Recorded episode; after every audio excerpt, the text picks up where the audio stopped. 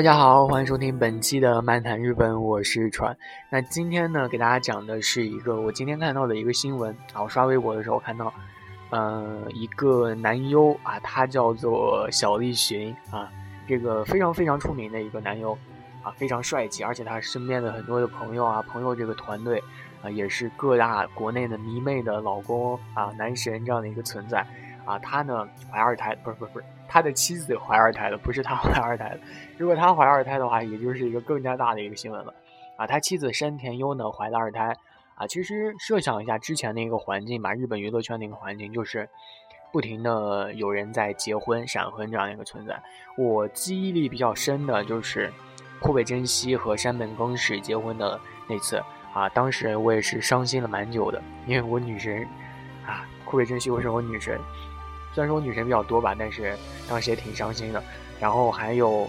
福山雅治啊，男神也是结婚了，和这个他妻子叫吹石一惠吧，啊，然后现在也是怀孕了的。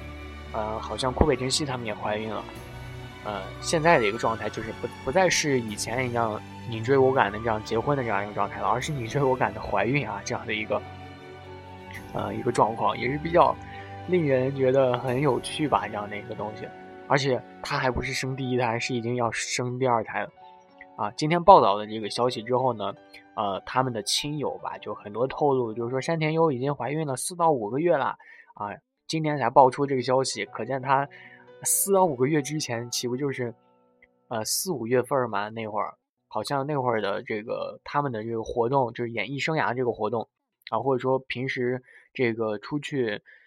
呃，就是平时的活动吧，就是还是比较。多的啊，当时已经怀孕了，所以可可以，我觉得是他们觉得怀孕了之后，啊，现在不玩的话，以后可能就没有机会了啊。现在的话，啊，这个亲友爆料就是说，他们现在已经进入一个非常安定的一个状态了，就是不再随便出去了。啊，预产期呢，预定是在明年的两到三月份啊，这个小小立旬就出现了。啊，山田优也说呢，就是说希望宝宝能够健康平安的出生。啊，今后会发生什么呢？也没有人会知道。希望大家都能温柔的守护我们。这个大家都懂啊，都会觉得山田佑也是一个非常优秀的一个人嘛。然后小栗旬也是，这就不用多说了。所以大家都是非常嗯喜欢或者说羡慕这对，可以说是金童玉女啊，不能说金童玉女，反正就是这对是非常非常适合呃现在人们的一个观念的，就觉得非常的棒。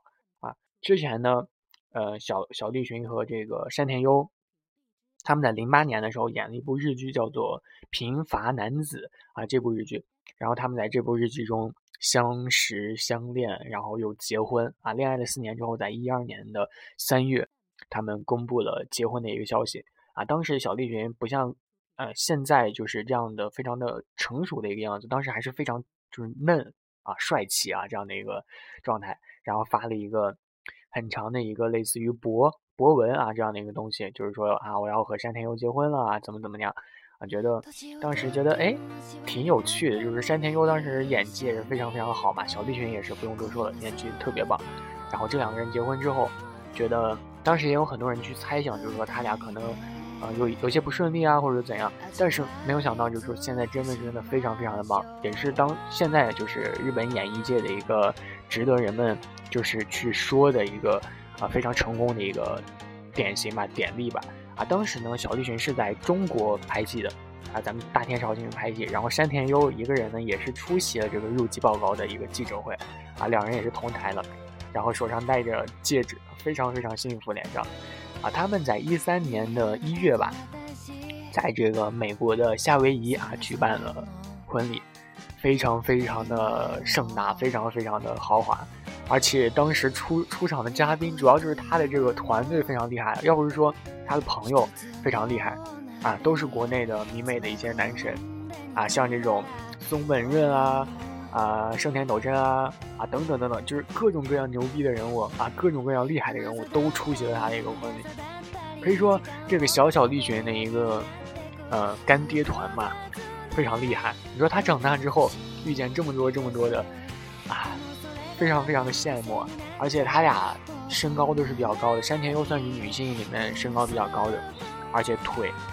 啊，因此又特别特别的长啊！结婚的时候呢，他是直接穿着这个帆布鞋啊，配的这个婚纱，有一种嗯异样的美啊，另类的一种美。然后他的第一个孩子呢是长女啊，他长女呢在二零一四年出生啊，他的这个女孩子呢，她也是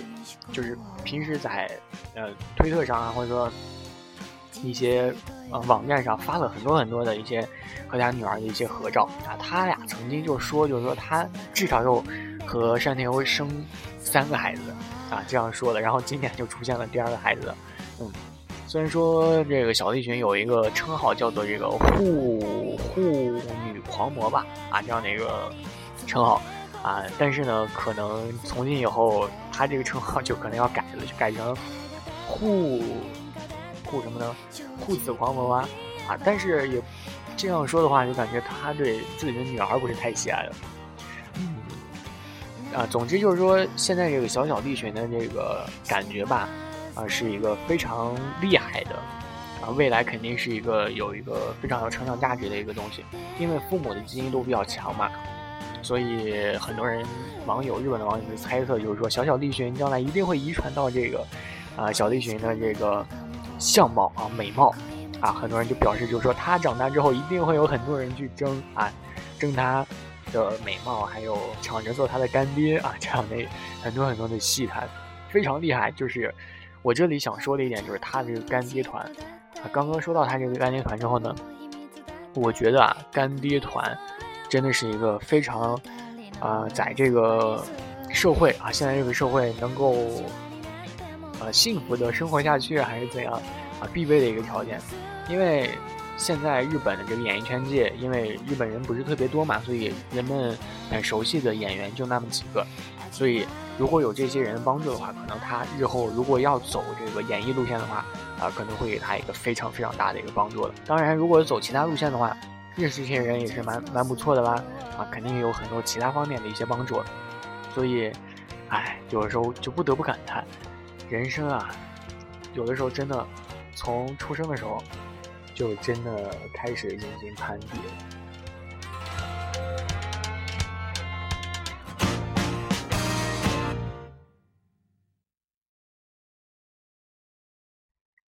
停的时间不对，好像正好停在了这个音乐停止的时候。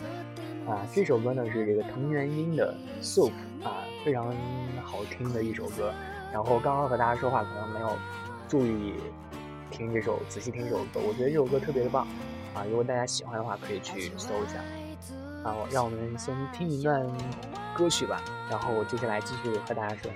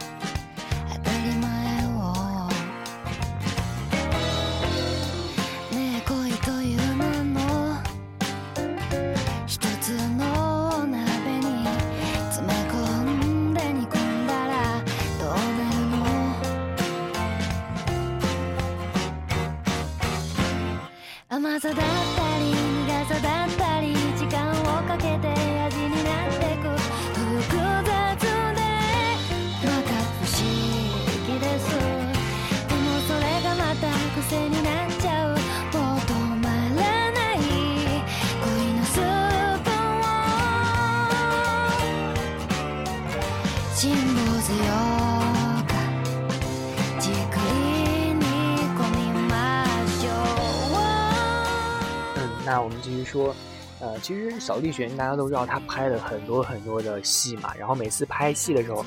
呃，他都会和当时的很多的男演员吧，就是他们会他他会认识很多很多的男男演员，然后之后也会有很大的一个交集啊。于是呢，我觉得按照这个状态来说吧，他可能在小小丽群出生之后呢，啊或者说之前呢，不对，之前之前他会认识更多更多的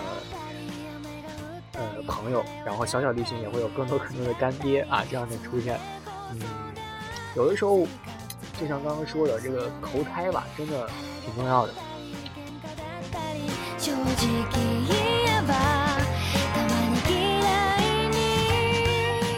那这个小弟群的新闻呢，就到这里了。因为今天看到这个新闻，确实感觉挺，确实是一件大事。因为啊，现在就是日本的演艺圈里也是开始逐渐有新人的存在了嘛。像小栗旬这种非常厉害的，就从之前就开始特别厉害这样演技的演员。可能，嗯，逐渐再过上十几年，就开始被新新的啊这样的演员逐渐代替了。所以，他逐渐开始怀孕啊，或者说生子这样的一个事情，就是现在人们比较关注的了。然后，他的后代究竟该如何发展，也是人们现在比较关心的一个事情。所以，他生二胎之后，尤其是第一胎是一个呃女孩子啊，可能就是不太。会从事这个演艺的行业，然后生了这个小小利群之后呢，可能会和他父亲一样，会啊，究竟怎样呢？也不太好说，因为，嗯，孩子嘛，毕竟就是从小的时候应该无忧无虑的一个生长啊。我现在又特别怀念小的时候，之前我还和我妈聊，就是说，哎，小的时候是怎么怎么样，怎么怎么样啊，确实，哎，有点意思。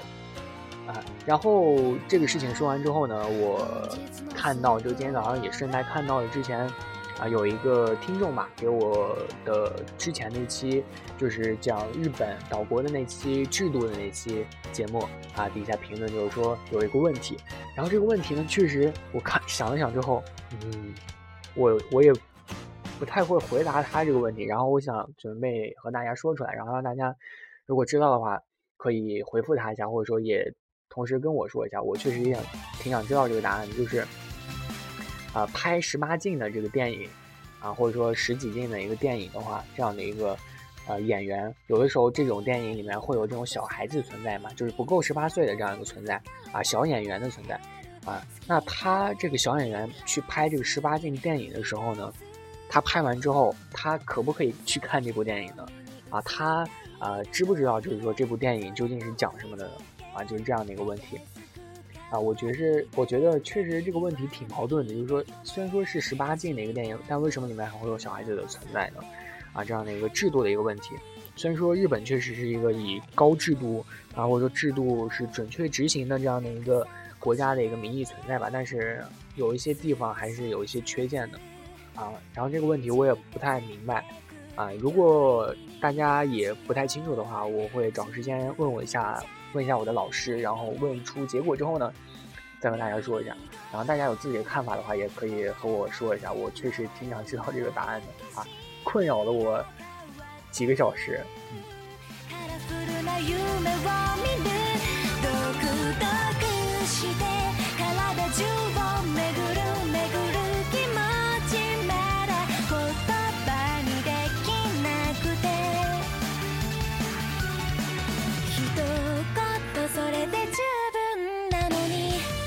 那接下来的时间呢，我想回答几个问题，就是之前听众有一些问题啊问我，就是说日本有一些现象啊，他们不是特别的，就是说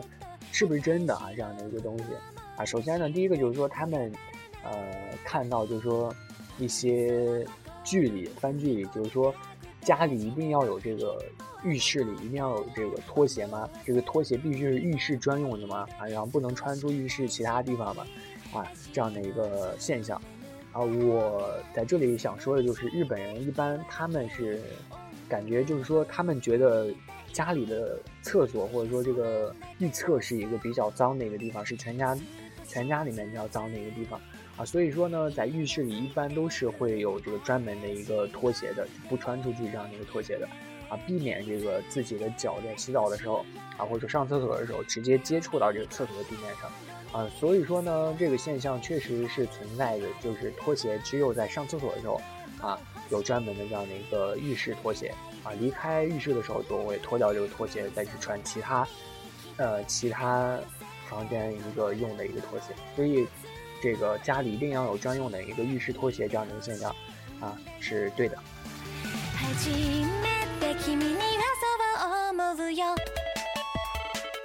不过这个日本人还是蛮，就是非常爱干净，就是在家里的时候一般会很很干净去打扫，所以在家的时候有的时候在外面也不会，呃，很特意去穿拖鞋，有的时候也会赤脚，但是在浴室的话，一般情况还是会穿这个鞋的，啊，就是在浴室一定要有鞋，在其他地方的话，啊，有没有这个鞋都无所谓的。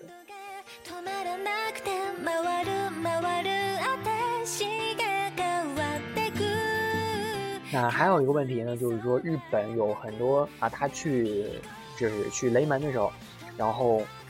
呃买这个吃的的时候，买到了一个冰激凌。他说这个冰激凌味道是什么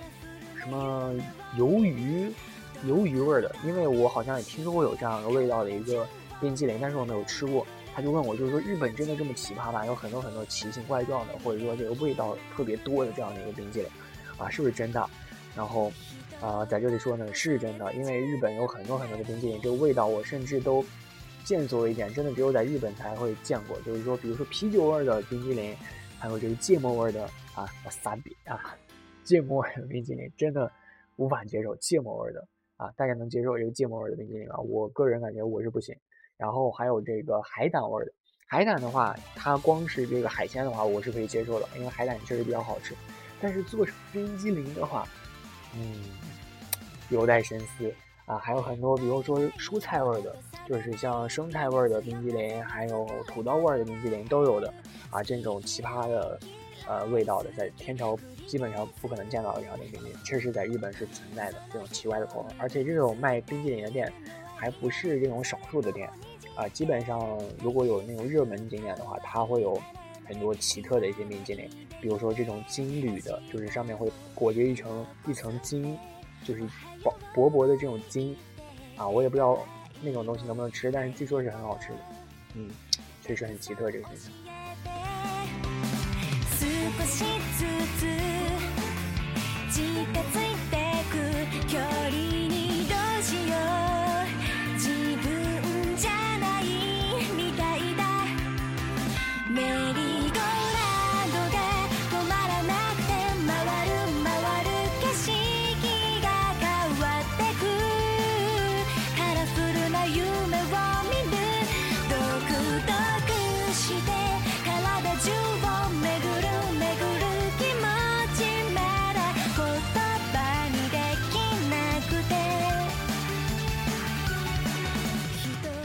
有很多很多的都是有关于食物的一个食物的一些问题，然后我个人觉得就是说这些问题，啊，其实讲道理还是差不多的啊，就是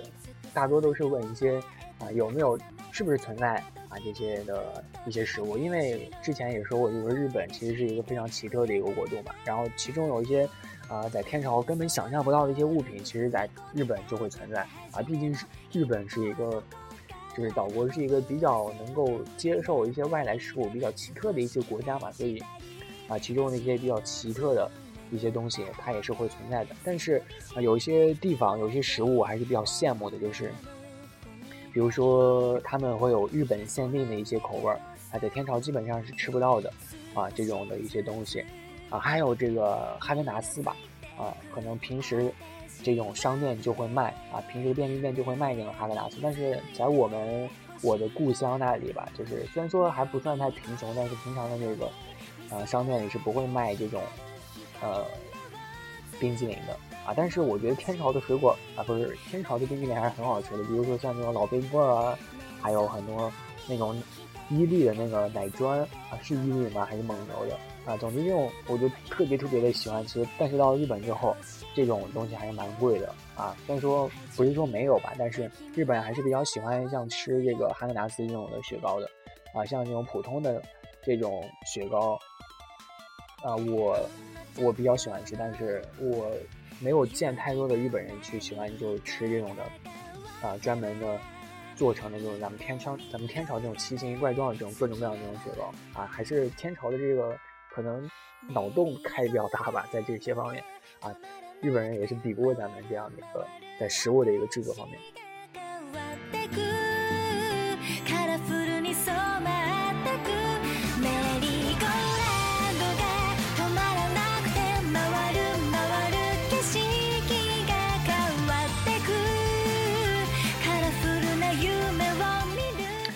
那今天呢，其实没给大家讲太多的一些有价值的一些呃东西，因为最近确实没有没有人，就是没有这种新的问题啊，问的一些都是我之前的一些问题嘛。然后我跟他们说，就是说啊，去听哪哪哪期的一些节目里面就会有啊，就解决了一些问题了。所以最近的一些大家想知道的一些问题，如果很迷惑的话，欢迎来问我，因为。我确实也是，这个脑洞开了将近一年了吧，把该开的脑洞都开完了，把该说的问题其实基本上，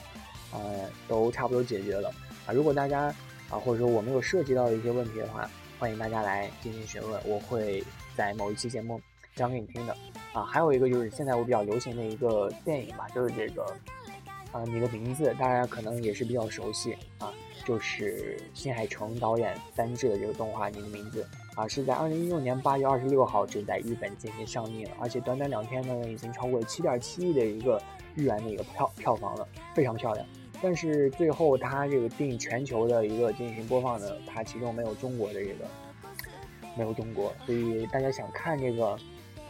你的名字的话，也只能去